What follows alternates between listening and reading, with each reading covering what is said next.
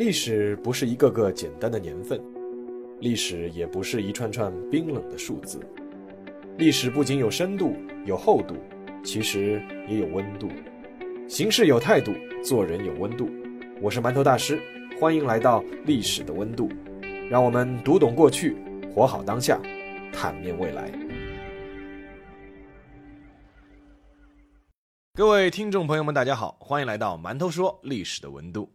继续大神侧面这个专辑。我们常说啊，有些天才和疯子就在一念之间，这样的例子在历史上不在少数。比如今天这个故事。一九七一年，约翰丹佛在他的《乡村路带我回家》，也就是《Take Me Home Country Road》这首歌的开头第一句。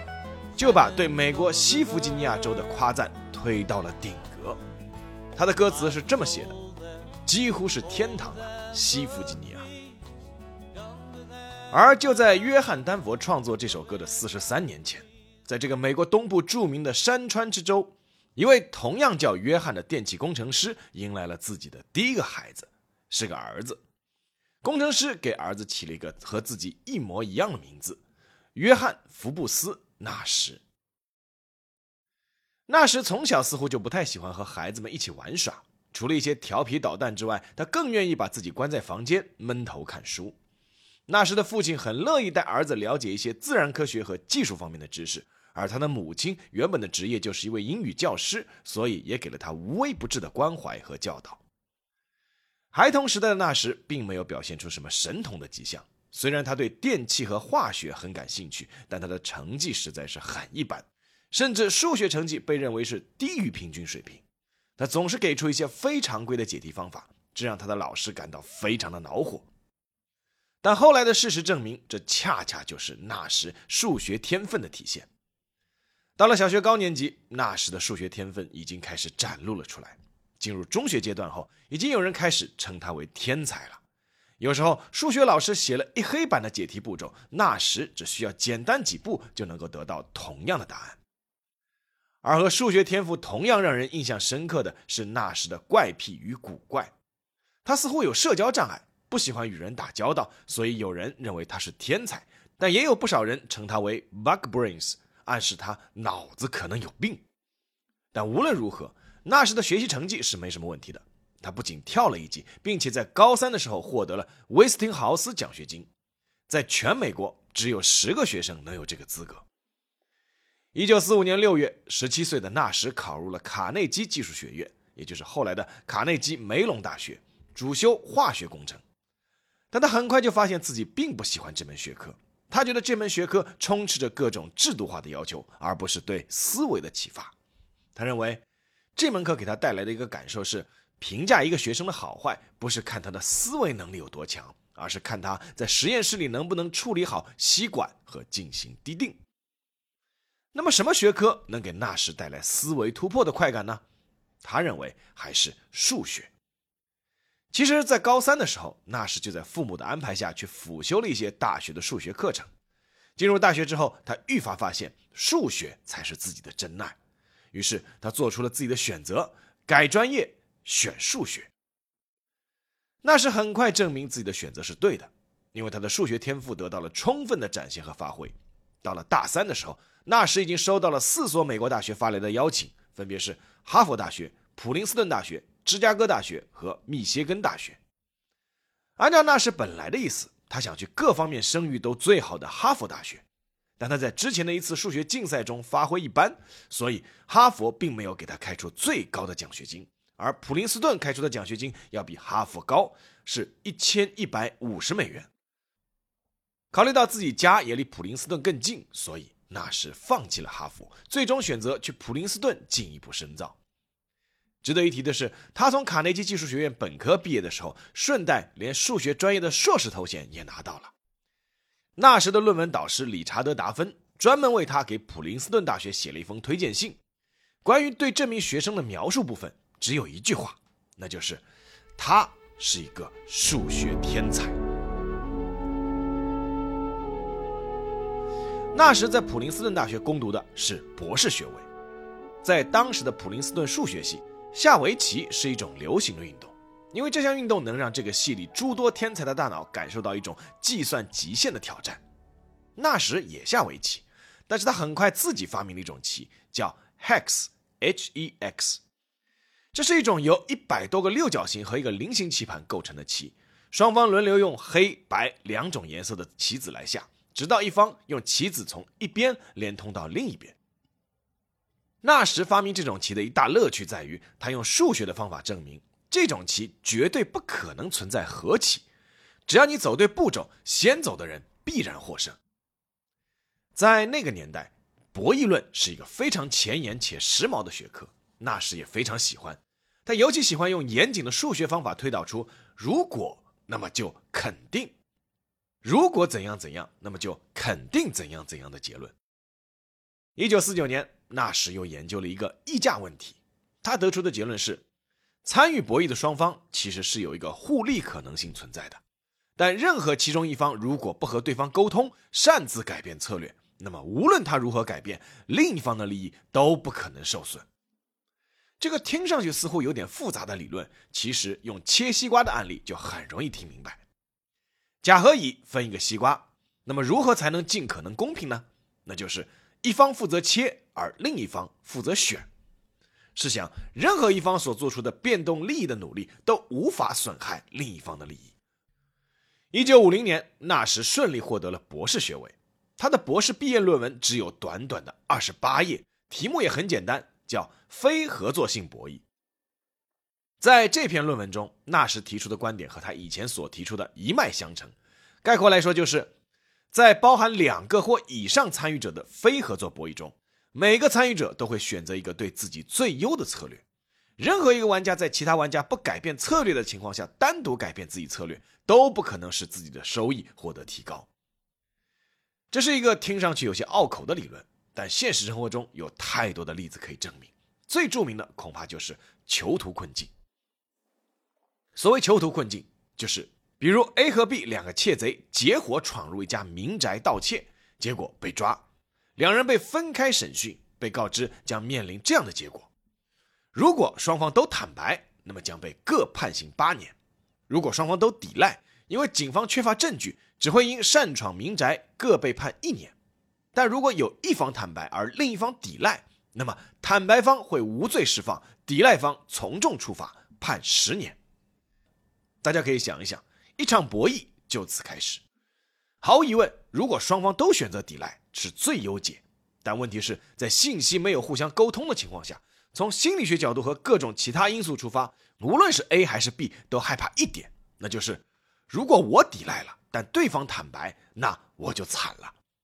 所以，最终 A 和 B 都会做出一个对个人而言的最优解，进而出现这样一个结果，那就是都坦白，各判八年。而这样的情况，按照纳什的观点，一种均衡就产生了。尽管现代意义上的博弈论是按照冯诺依曼和摩根斯坦恩在一九四六年就奠定了，但从来没有人能有如此简单扼要的二十八页纸就能阐述清晰。那一年，纳什才二十二岁。当时他和很多人一样，并不知道这样一篇二十八页的论文将来会对整个人类世界产生怎样的影响。他也不知道后人会以他的名字来命名这个理论，这个理论就叫做纳什均衡。在顺利拿到博士学位后，纳什先是在普林斯顿大学教了一年书，之后选择在麻省理工担任助教。在这所培养出大量世界顶级理科人才的大学里，二十三岁就拿到博士学位的纳什被称为是“娃娃博士”。但这位娃娃博士很快就证明了他的孩子气不仅仅是体现在年龄上。他在日常生活中不太愿意和别人交往，而这背后的原因渐渐被他的同事们咀嚼出来了。他嫌别人太笨，不和他在一个层次上。这让纳什在麻省理工并没有交到什么特别好的朋友。事实上，讨厌他的同事挺多的。因为他们认为他很骄傲和自负，但另一方面，同事们却又很尊敬纳什，因为无论如何，纳什在数学上展现的天赋确实是惊人的。在一九五零年一月的美国国家科学院院刊第三十六页上，出现了纳什的论文《恩人博弈的均衡点》。这篇连一页都不到的论文，其实就是他当初那份二十八页论文观点的浓缩版。纳什均衡由此引发大家的关注。一九五二年，纳什发表了十代数流行的论文，特别着力于那些由实数定义的点组成的流行。这种函数后来被称为纳什函数。一九五六年，纳什证明了任何类型的流行，只要表现出一定程度的平滑性，没有交叉点和奇异点，那么就可以被嵌入欧几里得空间中。这个定理被称为纳什定理，是纳什作为顶级数学家的代表之作。一九五八年，纳什发表了抛物线和椭圆方程解的连续性论文，解决了非线性偏微方程的一些问题。他的方法是之前从未有人想到过的，被称为天才之举。纳什在他朋友们眼中的天才程度，从美国数学家唐纳纽曼后来自己说的一件事上就可以看出来。当时纽曼受困于一道数学题，苦思不得其解。有一天晚上做梦，他梦见了纳什。在梦中，他请教纳什答案，并且得到了完美解答。纽曼后来把这一研究成果写成了论文，在论文中认真严肃地把功劳归功于纳什。一九五八年，纳什才三十岁，已经登上了《财富》杂志的封面，被称为是数学界一颗冉冉升起的明星。与此同时，他也收获了爱情。纳什的第一段爱情其实并不光彩。当时他因为一个小手术住院，认识了一个叫埃莉诺·斯蒂尔的女护士，大他五岁，两人很快坠入爱河。不久，埃莉诺怀孕了，但纳什却并不想承认这段关系，并且拒绝支付分娩费用。埃莉诺后来生下了一个儿子，取名叫约翰·大卫·斯蒂尔。之所以名字里没有纳什，是因为纳什不允许儿子用他的姓。这里插句题外话：二零零一年，由罗素·克劳主演的《美丽心灵》上演。这部根据约翰·纳什生平事迹改编的电影是大受好评，摘得四项奥斯卡大奖和四项提名。但是也有人对影片提出质疑，那就是关于约翰·纳什与护士的那段感情只字不提。在结束这段恋情之后没多久，纳什又爱上了另一位女性，来自萨尔瓦多的移民艾莉西亚。艾莉西亚很符合纳什的标准，漂亮、聪明，是麻省理工物理系的学生。当年物理系只招了两位女生。阿丽西亚在遇到教她微积分的纳什老师之前，人生目标是成为第二个居里夫人。而遇见纳什之后，她很快被他的聪明和睿智所吸引。事实上，纳什当时长得也是相当不赖，身高一米八五，外形俊朗。一九五七年二月，纳什与艾丽西亚正式结婚。一年之后，纳什获得了麻省理工学院的终身教职。此时的纳什在别人眼中看起来是如此的幸福。郎才女貌，家庭幸福，事业有成，未来可期，但却没有人知道，纳什已经陷入了巨大的焦虑之中。长期以来，纳什一直很希望获得号称数学界的诺贝尔奖的菲尔兹奖，但几次都失之交臂。而他一直认为，一名数学家如果年过三十，那么各方面的能力和精力都会下降，思维会慢慢迟钝。此时又传来了妻子艾莉西亚怀孕的消息。他要做父亲了，为人父的喜悦和渴望建功立业的焦虑，给纳什形成了巨大的压力。再加上他性格等方面的因素，纳什开始渐渐感到自己有些喘不过气来。最终，压力带来了崩溃。事情刚开始让人觉得有些不对劲的时候，是一九五八年，在那一年的新年之夜聚会上。三十岁的纳什把自己打扮成了一个婴儿，含着奶嘴，全程都靠在妻子的大腿边。尽管那确实是一个化妆派对，但纳什这样的打扮和举动还是引起了不少人的不安。但更糟糕的事发生在两个星期之后，在麻省理工学院，纳什风尘仆仆地冲进一间正在上课的教室，信誓旦旦地向所有人宣称，有神秘的外星文明正通过《纽约时报》上的各种看似无规律的单词。组合起来向他传送信息。接下来的事让人们慢慢明白，在纳什身上究竟发生了什么。他会忽然中断自己的上课，声称最新一期《财富》杂志封面上的第二十三世教皇是他自己乔装改扮的，而证据之一就是二十三是他最喜欢的素数。他声称所有的共产主义者和反共产主义者其实都是一个阵营的，都是在策划一个阴谋。而所有戴红领带的，其实都是共产主义者。他给驻华盛顿的各国领事馆写信，称自己正在组建一个世界性政府，希望能和他们有一个沟通和了解的机会。他拒绝了芝加哥大学给他提供的一个待遇相当不错的职位，因为他声称自己是南极洲的国王，不能接受这个职位。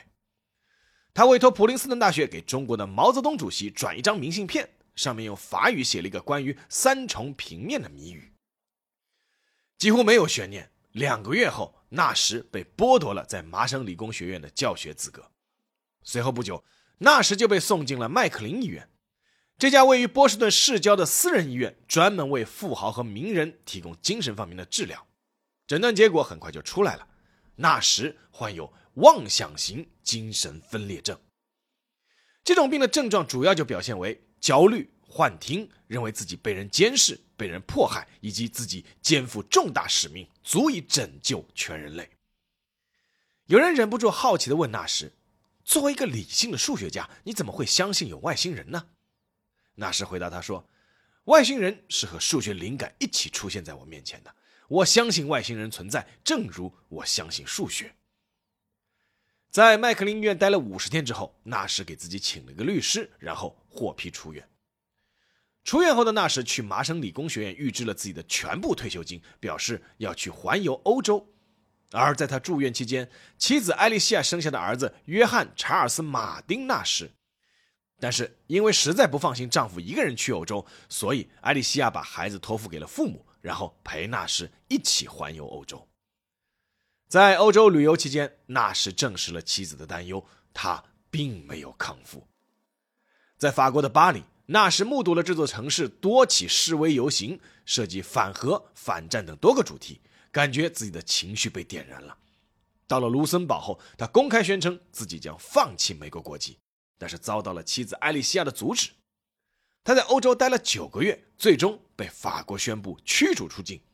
他是带着脚镣离开法国返回美国的。回到美国后，由于没有生活来源，妻子艾丽西亚作为麻省理工物理系的毕业生，在美国无线电公司研究部找到了一份工作养家。普林斯顿大学念及这位天才校友的情谊，给他找了一个相对轻松的教职岗位，但是那是很快又搞砸了。他拒绝填写纳税人申报表，认为这是一场惊天阴谋。不久之后，纳什再次被送入医院。与上次住的私立医院不同，各方面都捉襟见肘的纳什被送入了特伦顿州立医院。这是所公立医院，前身是新泽西州精神病医院。特伦顿州立医院最让人恐惧的不是它拥挤的床位和各式各样的精神病人，而是这家医院以激进的胰岛素昏迷法治疗闻名。当时人们认为，很多人精神有疾病是因为人体血糖失调，所以需要注射大量的胰岛素。这种治疗方法如今已经被淘汰了，但在当时却被很多人视为对精神分裂症病人有效的治疗方法。每天早晨，纳什会和其他精神分裂病病人一起被注射大量胰岛素，然后就陷入了昏迷，间歇性还会发生抽搐和痉挛，清醒时也是昏昏沉沉，形同僵尸。当那时的朋友唐纳纽曼去医院探望他时，他说出了自己深深的忧虑。他说：“他们告诉我，只有变正常才能出院，但是我从来就没有正常过。”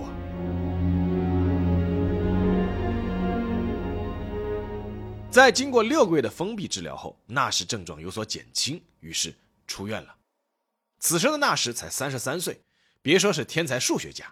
就是普通人，也只是大好人生刚刚开始，但他却已经成为了一个落魄失业的人，不熟悉他的人都对他敬而远之。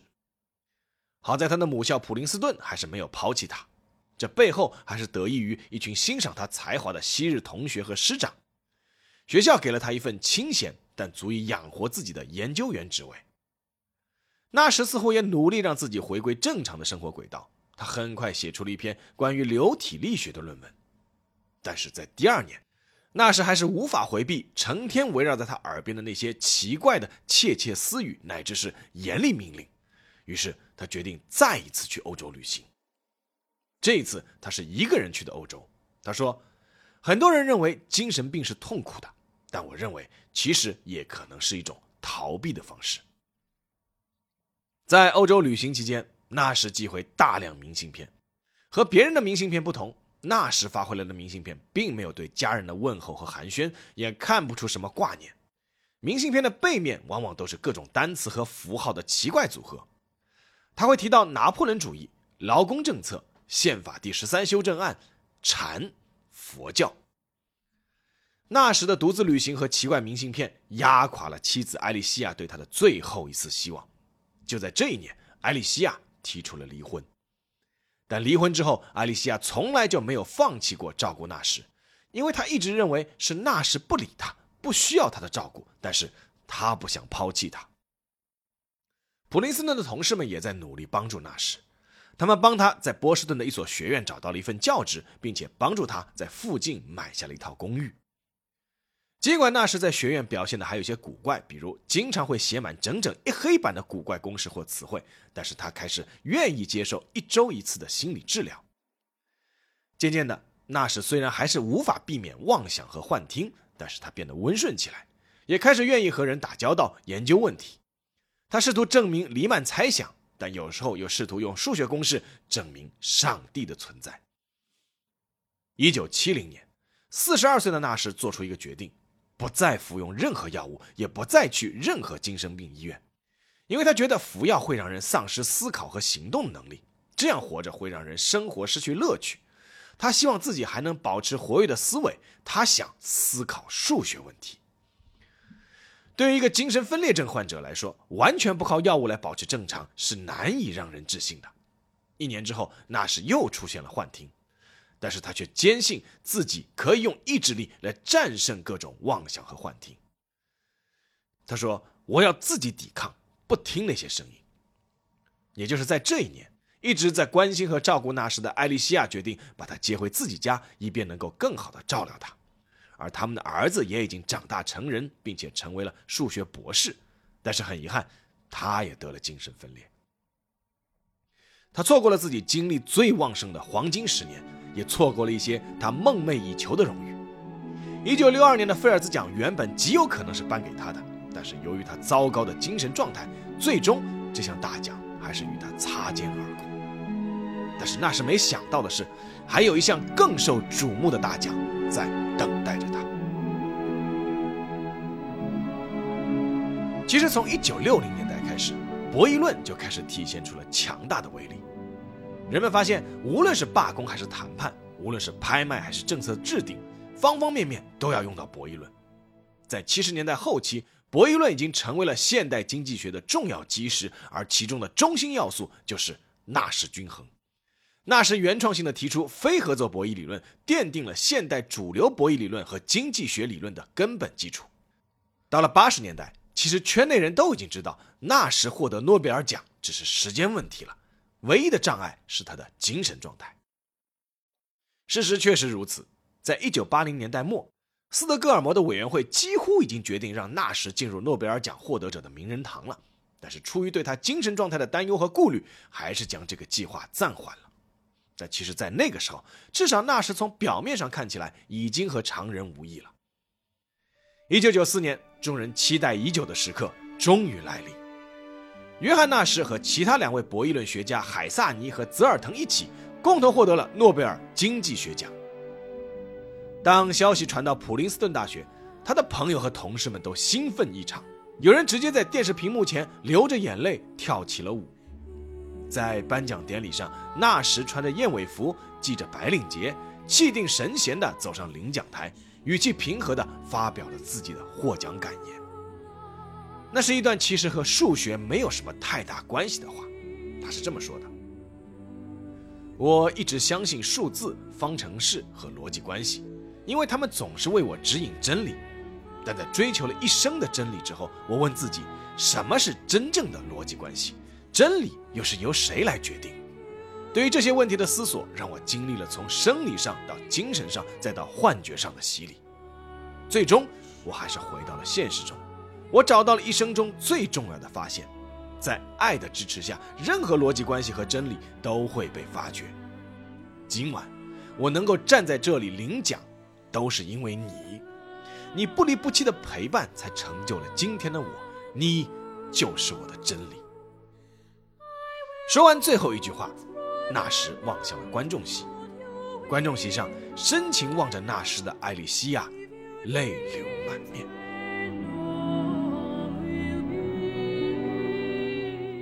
二零零一年，在离婚三十八年之后，纳什又一次回到了婚姻状态。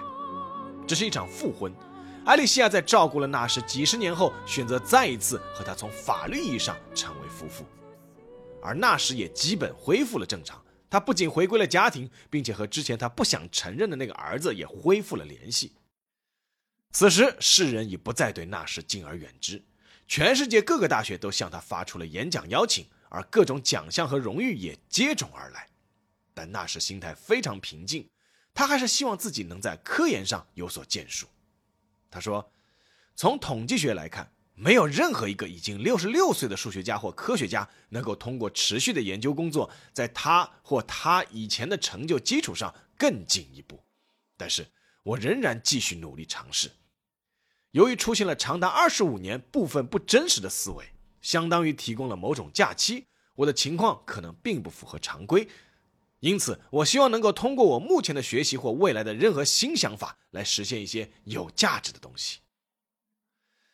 那时获得诺贝尔奖的时候已经是六十六岁了，但他对未来还是有所憧憬的。他说：“我不知道未来会发生什么，但我认为未来的路还很长，可能会有奇迹发生，可能会有坏事发生。”然而，那时的未来不幸被他自己一语成谶。二零一五年，纳什因为在偏微方程领域做出的贡献而获得了阿尔贝奖，这是挪威专门为全世界数学界设立的一项大奖，以弥补诺贝尔没有数学奖的遗憾。奖金数额堪与诺贝尔奖比肩。五月二十三日，纳什带着妻子艾莉西亚从挪威领奖后回到自己居住的美国新泽西州，在从纽瓦克机场乘坐出租车回家的途中，他们的司机在试图超车的过程中失去了对汽车的控制。车重重地撞到了高速公路的护栏上，没有系安全带的纳什和妻子艾莉西亚都被弹射出了车外，失去了生命。那一年，纳什八十六岁，妻子艾莉西亚八十二岁。纳什最终还是遭遇了自己预言的坏事，在他留给世间一个奇迹之后。好了，下面进入馒头说时间。我曾经看到过一篇回忆文章，是一位叫沈淡琪的女生写的。我查了查资料，她毕业于上海的复旦附中，还是我的学妹。她获得过全国女子奥数一等奖，考取了普林斯顿大学，并且后来成为了大学的数学俱乐部主席。在这所大学里，她邂逅过几次当时还在校园出现的约翰纳什，甚至有过和他直接打交道的机会。应该是在2009年的时候。沈淡琪第一次在普林斯顿校园里遇见了纳什和他的妻子艾莉西亚，他是这样描写当时的感受的：他说，迎面走过来了两个老人，男的高大而干枯，女的矮胖而臃肿，他们穿着正装，大约是要去参加什么仪式。我认出了男人是纳什，很兴奋地推边上同行的朋友。他说，早看到了。我又问边上的女人是谁，他说。还有谁？当然是他老婆。我心里又吃了一惊，这形象与詹妮弗·康纳利饰演的美丽妻子实在是相差太大。读到这段文字，我能想象他当时的心情。《美丽心灵》这部电影打动过很多人，而当时演技和颜值都在巅峰的罗素·克罗，让约翰·纳什这个形象深入人心。尽管约翰·纳什和他的妻子在现实中的形象并不差。但和好莱坞演员以及营造出的电影氛围相比，肯定还是有差距的。更何况经历了岁月的蹉跎，每个人在年老时当然不可能还具有年轻时的神采。但是《美丽心灵》作为一部数学家的人生传记，之所以让人印象深刻，肯定不是依靠男女主角的颜值，而是靠那取材于真实生活的故事，心无旁骛的钻研学科，顽强不屈的挑战自己。从这一点上说，美丽心灵中的约翰纳什和真实生活中的约翰纳什并没有什么太大差别。其实，像约翰纳什一样，很多超一流的科学家一生并没有什么太多的追求。我指的是普通人眼中的那些物质指标，他们可以完全无视这些指标，而全力追求他们看重的东西：一条定理的证明、一项研究的发现，或许他们也渴望获得某个权威奖项，但这是人之常情，那是对他们业务的肯定，而不是其他什么东西。事实上，也有不少纳什的同事和朋友们认为，正是因为外界开始对纳什的研究成果进一步认可，让他从精神疾病中走了出来，变得更加开朗。我觉得这非常正常，从来没有人规定科学家是不需要肯定和鼓励的，更何况他们需要的肯定和鼓励并没有超出他们的专业范围。从某种角度说，约翰纳什们追求的东西并不复杂，而且非常纯粹。《美丽心灵》中有一个触动很多人的镜头。当时，年轻的纳什看到学校咖啡厅里有一位老教授接受了其他教授送上自己的钢笔的仪式，而到了纳什年老的那一天，还是在那个咖啡厅，很多教授也向他送出了自己的钢笔。这种简单的行为，其实对一位学者而言是莫大的荣耀，因为同行们都认可了他的贡献和努力。当然，电影中这个授笔的仪式完全是虚构的。但那位在普林斯顿大学就读的沈旦奇，却也遭遇了类似一幕场景，而主角恰恰就是约翰纳什。那是一次普林斯顿大学数学俱乐部的聚餐，他有幸邀请到了约翰纳什一家，但在整个聚餐过程中，纳什一家都孤零零地坐一桌，没有人敢上前搭话，他们似乎也无意和别人说话。直到有一位大一的女生鼓足勇气走了上去，对纳什说。我可以和您合一张影吗？我真的觉得您很伟大。那时先是一愣，然后点点头，站了起来，和女生合了一张影。顿时大厅里出现了骚动，几乎所有的学生都拥了过来，大家排起了长队，都想和约翰纳什合影，都想说一句：“纳什教授，您很伟大。”我读到这一幕场景时的感觉。就像当初看到《美丽心灵》中寿比仪式那一幕的感觉是一样的，四个字，热泪盈眶。好了，这期节目就到这里，让我们下期再见。